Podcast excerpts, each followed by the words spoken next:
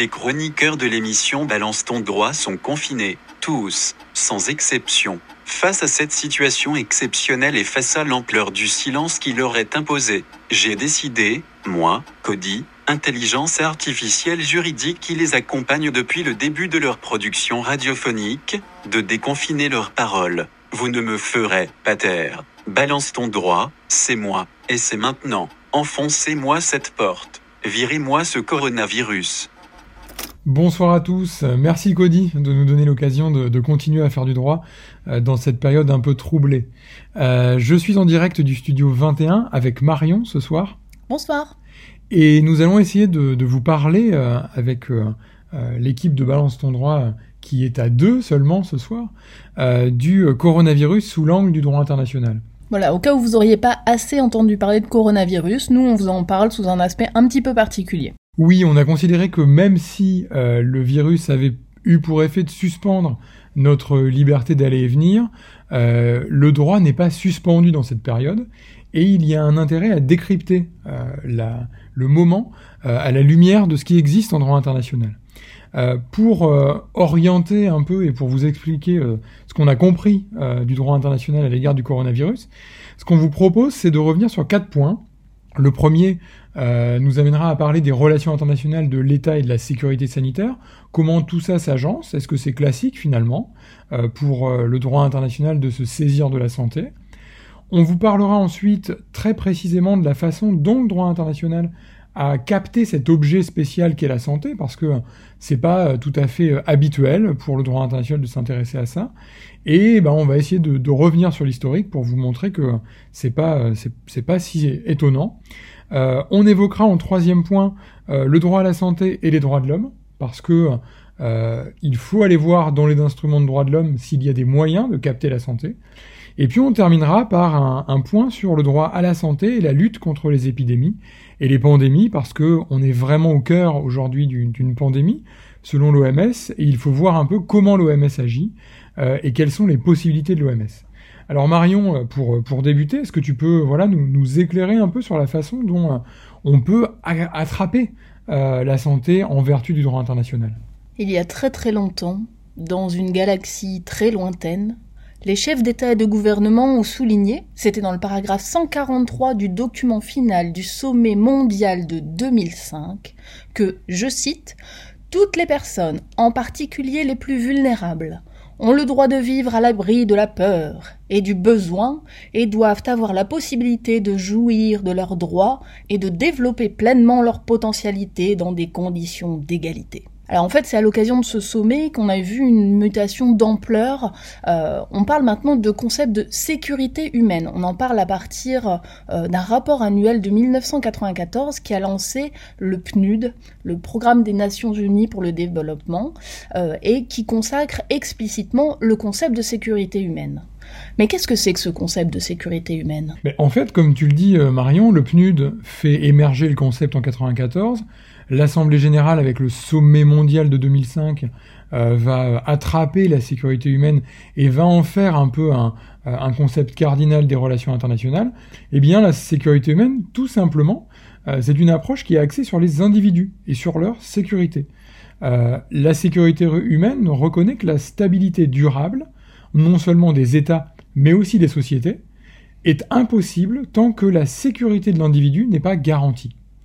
Donc la sécurité humaine fait euh, référence à la fois au droit des citoyens à vivre dans un environnement sécuritaire et à l'existence d'une activité politique, sociale, religieuse et économique euh, au sein de chaque société à l'abri de violences organisées. Et ça, en droit international, en fait, c'est assez révolutionnaire parce que, en fait, ça a pour effet de fonder théoriquement les obligations des États sur l'être humain, euh, c'est-à-dire sur autre chose que leurs seuls intérêts à ces États. Ouais, c'est important ça que tu le que tu le précises parce que après la Seconde Guerre mondiale, la majorité des règles du droit international va peu à peu changer, peu à peu se rééquilibrer parce que jusqu'en 45, on adopte des règles uniquement pour les relations entre États.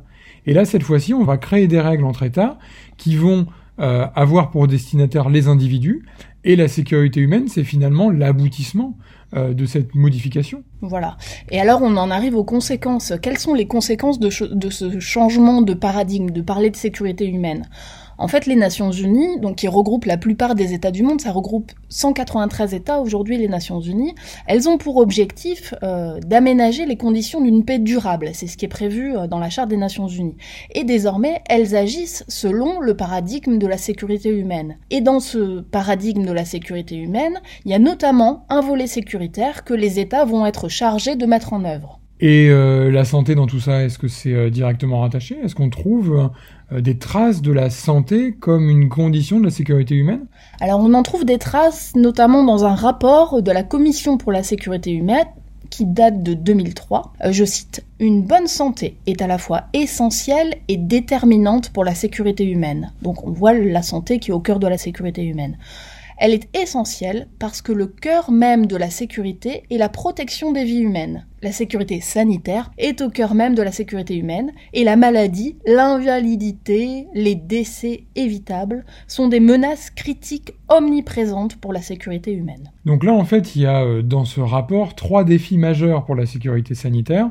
C'est les pandémies, la pauvreté et la conflictualité armée. Donc on voit très rapidement que dans euh, la construction du concept de sécurité humaine, on a euh, une brique santé, et cette brique santé, eh ben, elle va amener les États à s'intéresser à cette thématique pour créer du droit. Parce que la sécurité humaine, c'est un concept de relation internationale, et ce concept de relation internationale, eh ben, il va aboutir à quoi, très directement? Eh bien, à créer du droit. Et c'est peut-être là euh, le, deuxième axe qu'on voulait euh, évoquer euh, ensemble, c'est la relation santé-droit international.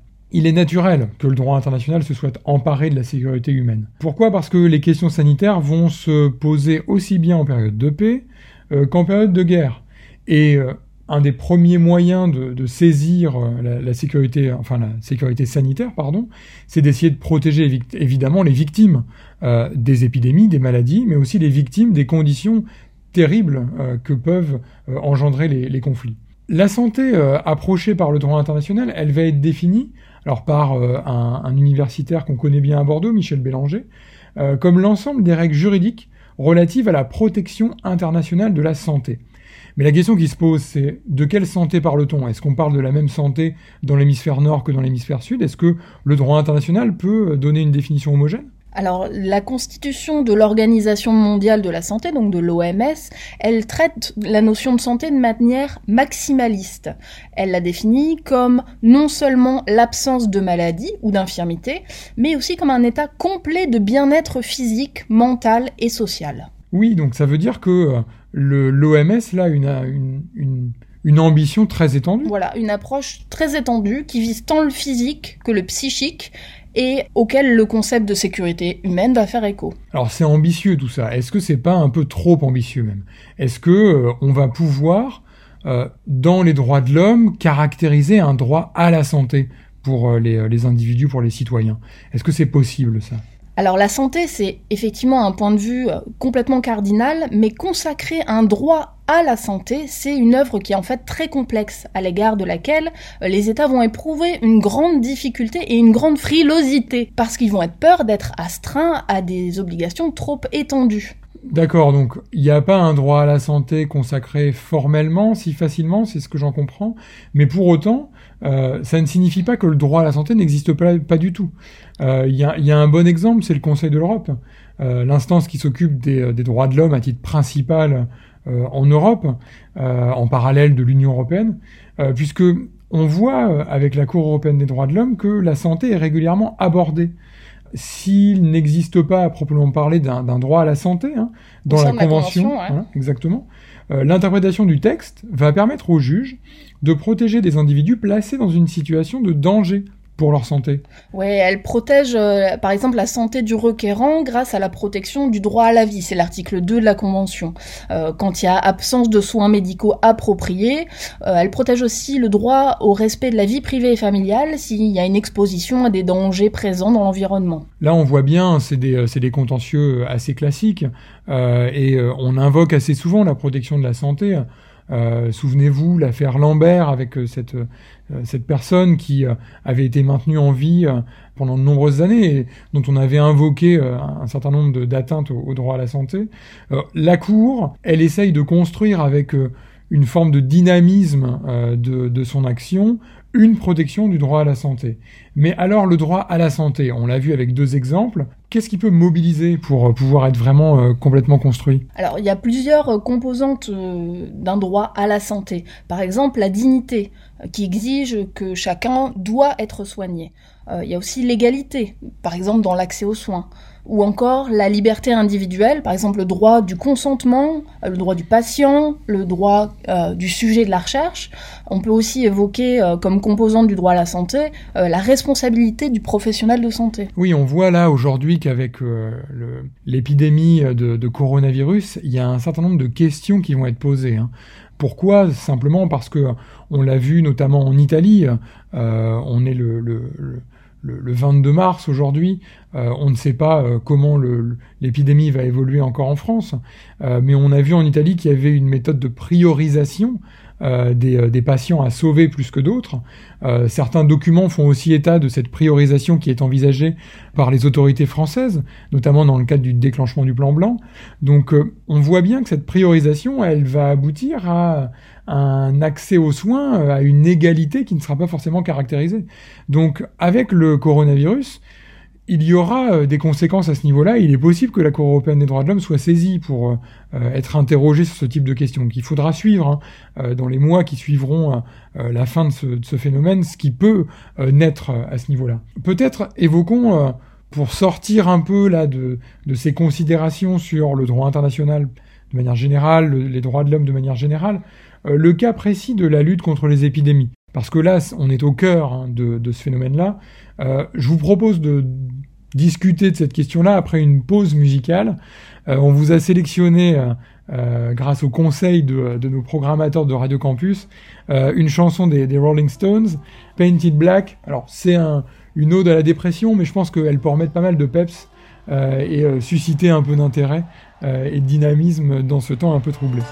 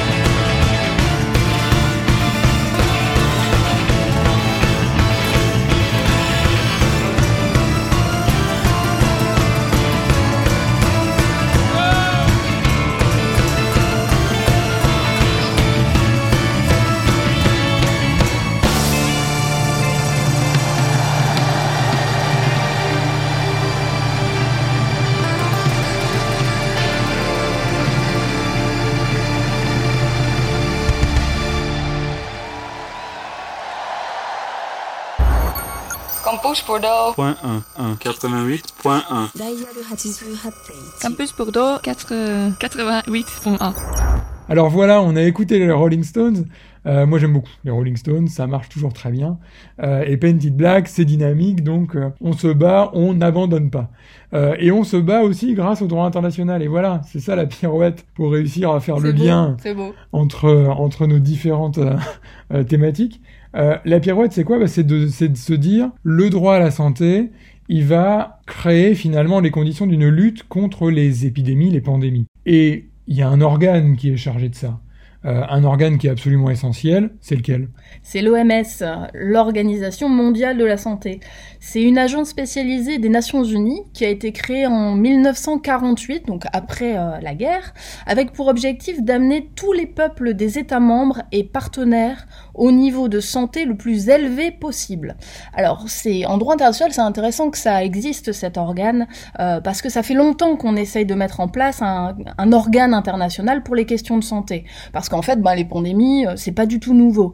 Euh, si vous pensez à la peste noire au milieu du XIVe siècle, qui avait tué à l'époque entre 30 et 50% des Européens en 5 ans. On n'en est pas là et on n'arrivera pas là. Pas hein. du tout. Mais du coup, on avait réfléchi à cette question de gérer une crise sanitaire au niveau international. Alors, on commence à y arriver un petit peu. Les États commencent à arriver à discuter entre eux. Par exemple, à partir des années 1850, il y a des conférences sanitaires euh, internationales qui ont lieu régulièrement, mais qui se révèlent inefficaces et qui peinent du coup à aboutir à des accords. Par exemple, en 1892, vous avez une convention sanitaire internationale sur le choléra. En 1897, on a une convention sanitaire internationale sur la peste.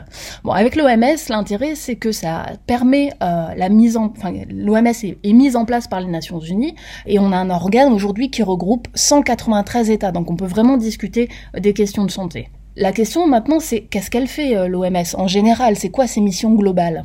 Elle en a pas mal. Elle a pas mal de missions, l'OMS, parce que c'est une, agence spécialisée, comme tu l'as dit, qui est assez ambitieuse.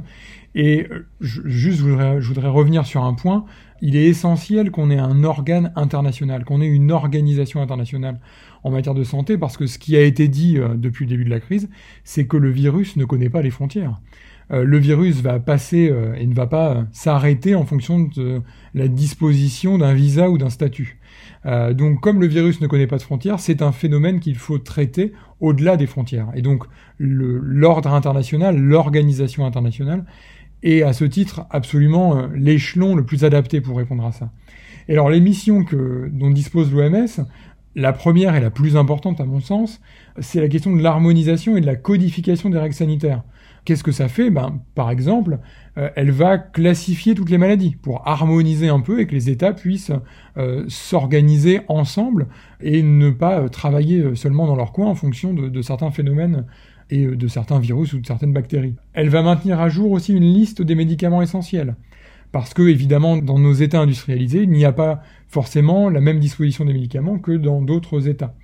Elle va prendre des mesures sanitaires avec des campagnes de vaccination elle va prendre des mesures pour arrêter une épidémie. Alors on va le voir tout à l'heure, ces mesures, elles, reposent hein, sur l'action euh, nationale et avec le coronavirus, ça n'a pas fonctionné. Hein. Il y a vraiment ici une, nécessité de repenser hein, les, mesures qui sont prises.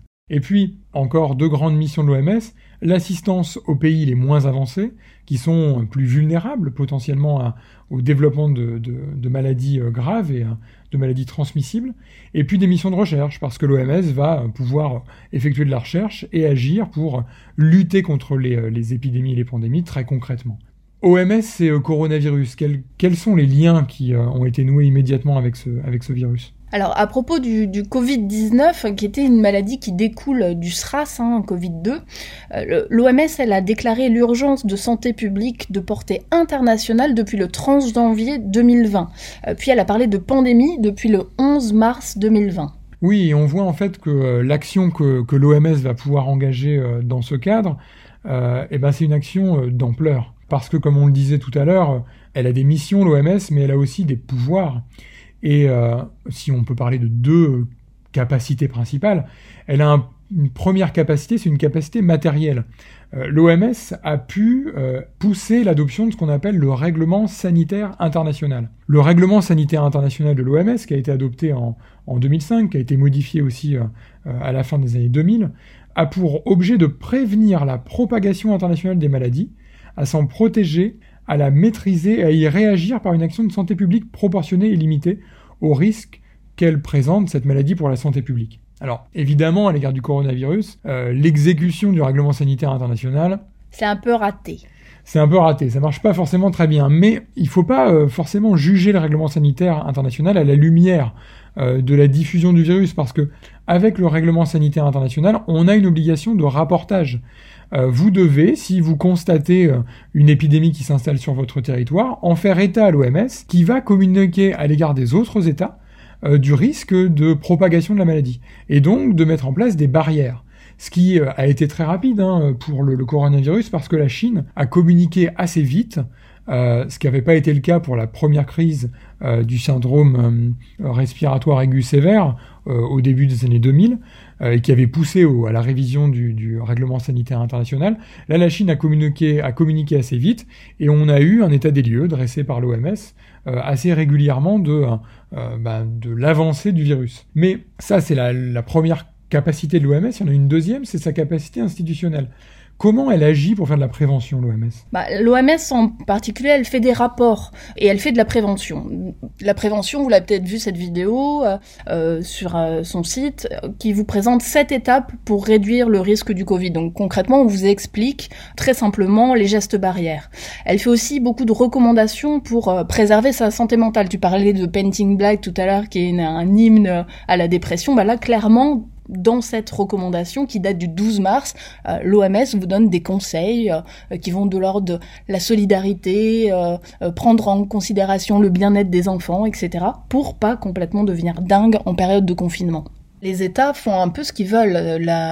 L'OMS fait des recommandations. On le voit par exemple sur le confinement. Euh, c'est les États qui ont. L'Italie a décidé de confiner assez vite. En Chine, on a vu que c'était très très rapide. Euh, et puis en France, on a mis peut-être un petit peu plus de temps. On le voit aussi pour ce qui est euh, des tests de dépistage. L'OMS préconise un dépistage massif dès lors qu'il y a des premiers symptômes. En France, par contre, on attend vraiment que les symptômes soient très poussés pour dépister. Donc des recommandations, mais si l'État ne les suit pas, il n'y a pas de sanction. Oui, puis là, le, problème, visiblement pour le, cas français, semble se situer au niveau de l'anticipation. Euh, et finalement, comme gouverner, c'est prévoir, il faudra s'interroger sur le degré d'anticipation du traitement du virus. Les confessions récentes d'Agnès Buzyn après sa défaite au municipal à Paris, enfin au premier tour des municipales à Paris, euh, nécessiteront obligatoirement d'être questionnées parce que est-ce que la France était suffisamment préparée face au péril euh, du coronavirus? On l'a vu, on l'a traité dans Balance ton droit, euh, la question de l'hôpital public et des difficultés de l'hôpital public à l'égard de son pilotage budgétaire et l'absence de moyens qui étaient consacrés à l'hôpital public. Là aussi, l'OMS parle de dépistage quasi systématique. La France ne le fait pas, ils n'ont pas forcément les tests. Ils n'ont pas forcément non plus tous les masques euh, nécessaires pour protéger le, personnel soignant. Là, les recommandations de l'OMS, on voit bien qu'il y a, un certain flottement. Et c'est finalement un peu la démonstration qu'il est vraiment difficile euh, de, euh, de construire un droit à la santé qui est capable de saisir toutes les situations des États. Est-ce qu'il est possible, finalement, à l'égard de, la législation qui est mise en place aujourd'hui, une législation d'exception, de, s'interroger pour l'avenir Alors, notre président, là, se déclare en, état de guerre. Alors, c'est un mot qui est très fort, hein, état de guerre contre le virus. Il dit « Nous sommes attaqués, l'ennemi est invisible, sournois, redoutable ». On est vraiment dans un vocabulaire très guerrier. En droit, c'est un peu énervant parce que la guerre, ça renvoie à une qualification précise et donc à un régime juridique, c'est-à-dire à, l'application d'un ensemble de règles qui va être très spécifique. Alors, il nous avait déjà fait le coup pour le terrorisme, hein, vous vous souvenez, ça s'était soldé par l'état d'urgence et progressivement l'intégration de règles attentatoires aux libertés dans notre droit commun. Aujourd'hui, des euh, associations de défense de droit, des chercheurs, ils alertent vraiment sur les dangers de la loi en préparation, notamment pour le code du travail. Bon, s'il y a une situation d'exception et qu'on peut réfléchir à un droit d'exception, oui, d'accord, mais dans des principes qu'on connaît, la proportionnalité et notamment la limitation temporelle de l'application de ces règles qui va nécessairement se poser. Et finalement, là, je rends la parole à, Cody parce qu'il faudra décrypter le coronavirus sous d'autres angles que l'angle du droit international. On l'a vu vu, le droit international offre des moyens de saisir la maladie avec l'action de l'organisation internationale qu'est l'OMS, mais ce sont les États là qui vont euh, être en charge de la lutte contre l'épidémie et c'est dans l'analyse du cadre juridique qui va être mis en place qu'il faudra s'interroger. Tout à fait. Et c'est pas les juristes qui soigneront tous les malades. On continue d'applaudir à 20h tous les soirs. On est là. On est là et merci à Cody de nous donner la parole. À bientôt. Au revoir.